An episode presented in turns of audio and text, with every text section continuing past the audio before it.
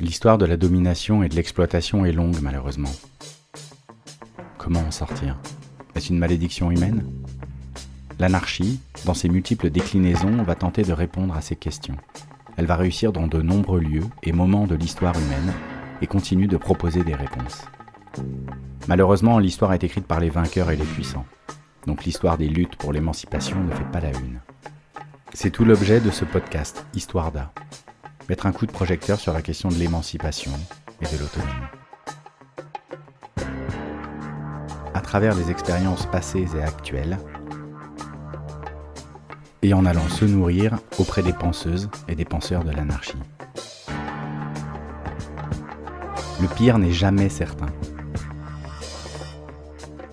J'espère que ce podcast vous donnera de la joie et vous fera vous dire, oui, peut faire différemment que ce monde malade dans lequel on vit.